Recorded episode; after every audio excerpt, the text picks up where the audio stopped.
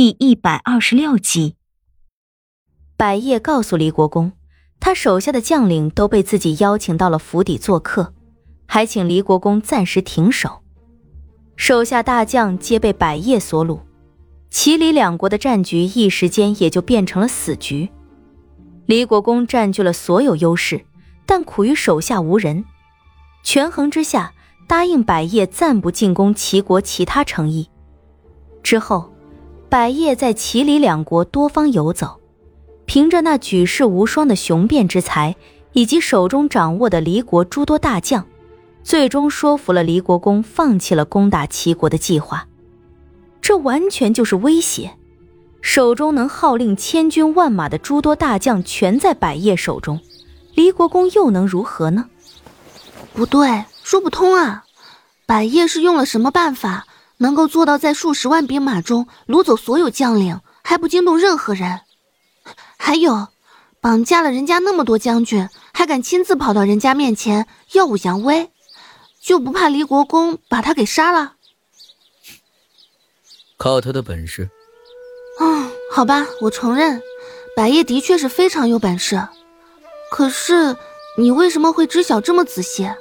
就好像是自己见到过一样。还记得我们重回风满楼之时，伯爷曾经来找过我吗？当然记得。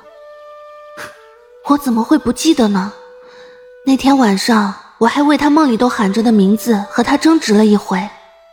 还记得百叶走后，他将魔剑的其中一块碎片给了我。我也是在那时才完全弄清楚自己对他的感情。我怎么可能会忘？奇迹，这个名字已经深深的烙在了我的心里。我想，我永远都不会忘记这个名字。这个他如此在乎，连梦里都唤着的人，让我打心底里嫉妒。有之前在银江乘船的经验，这一次再重新钻进船舱，可谓是轻车熟路。而且这回李化生的准备工作做得非常的充分，各种各样美味的吃食几乎堆满了这个船舱。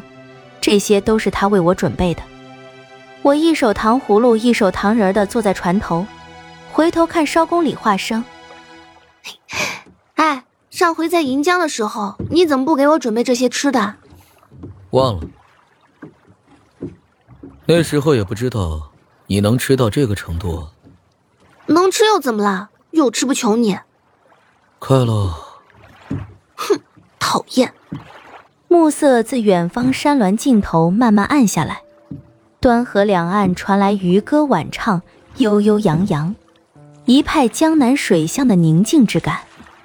船依旧是小小的乌篷船，阿郎是陆地上的生物，即便是之前有了银江的经验，依旧不太适应，几乎整日都蜷在船舱里困觉，整日无精打采。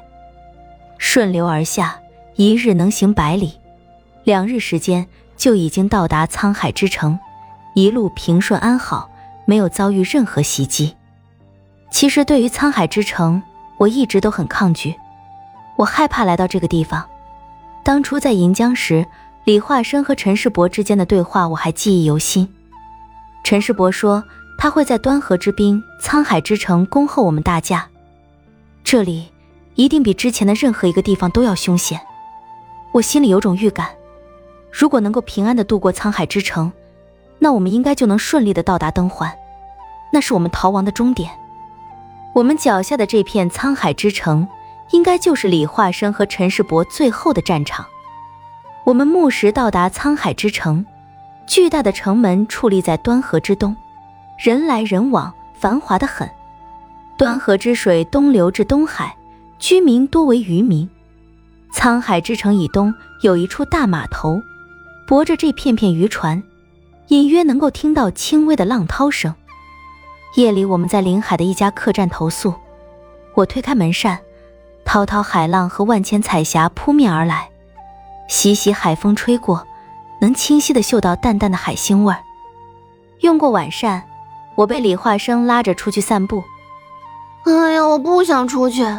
沧海之城对于我们而言是个是非之地。这里应该早已经遍布陈世伯的爪牙，我觉得我们应该小心为上。不打紧的。当踏入沧海之城的那一刻起，我们的一举一动，便都在陈世伯的监视之下。他早已知晓我们进入了沧海之城，谨慎小心对我们来说没有任何的用处。哦，既然这样，那就走吧。李化生拉着我漫步在潮湿的海岸线上，墨色的天空之下，浊浪层层，弯弯残月，几个残星。今晚李化生着了一件青白色的袍子，以水蓝丝线滚边，白的发，白的衣。早已习惯了他一身水蓝长袍，乍一看这身打扮还有些不适应。翻滚的浪花一波波的滚来，脚下锦鞋已觉潮湿。阿郎在野外会跟我们困在一处，但到了这样一个人多眼杂的地方，自然是不能带着他。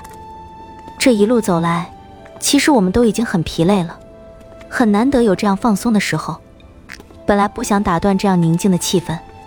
但我还是忍不住朝李化生说出了我的顾虑。李化生，你打算我们何时前往灯华？李化生的脚步停了下来，左前方有一块礁石未被海浪吞没，他斜身靠了上去，将清明插在沙地里，看向我。不确定，沧海之城虽然每天都有出海的客船，但是我们都不能搭乘。他拍了拍身旁的礁石。宽大的手掌朝我伸过来，我迎上去，坐在他身边，转过脸看向他。一来，前往东环那一片海域很不平静，没有一个人敢靠近；二来，即便是有人敢走，我也信不过。你怕遇到陈世伯的人？嗯。当船行在大海上，我们的命就由不得自己了。任何人若要对我们下手，都是九死一生，风险太大了。嗯，你说的对，在船上若是有人要对我们下杀手，太简单了，只要将船凿沉即可。不说大海能不能淹死我们，就算淹不死，海里捕食的水兽也可能要了我们的性命。那你来的时候是怎么过着虫海的？他笑了笑。脸上却带着一丝低沉和苦涩。子鹏载我过来的。嗯，对不起，子鹏的事我真的很抱歉。